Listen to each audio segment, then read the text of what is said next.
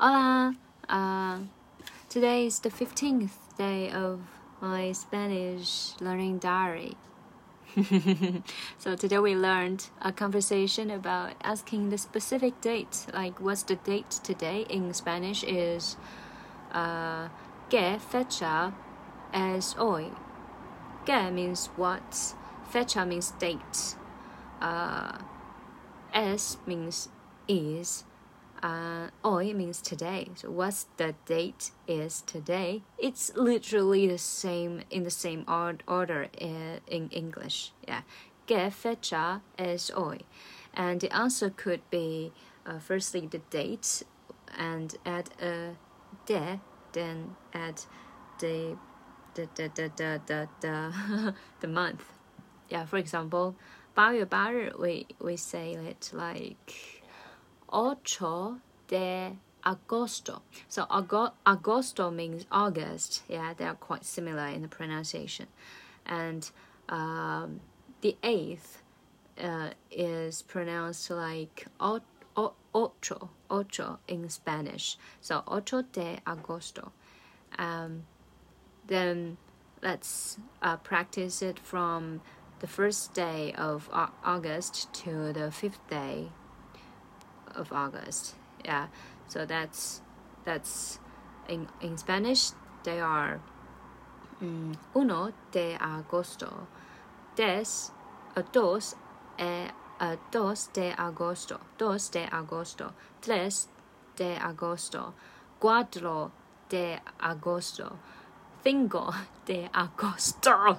Okay, so the full conversation about the date and the answer is as follows. Um, ¿Qué fecha es hoy? Cinco de agosto。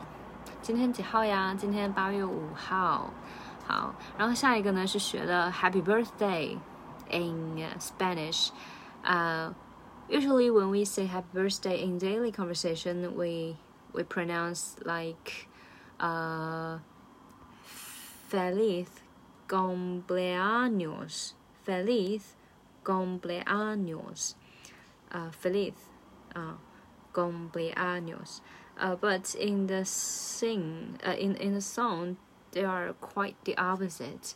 So let me sing this song for you guys. Happy birthday to you. Uh, cumpleaños feliz. Cumpleaños feliz. Te deseamos a ti. Cumpleaños feliz. Cumpleaños feliz. Feliz cumpleaños.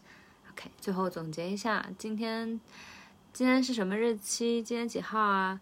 Que fecha? Que fecha es hoy? 今天八月八号，ocho de agosto。今天八月五号，cinco de agosto。呃，生日快乐，feliz cumpleaños。但是在生日快乐歌里面呢，又是 cumpleaños feliz，cumpleaños feliz。Te deseamos a ti cumpleaños feliz。耶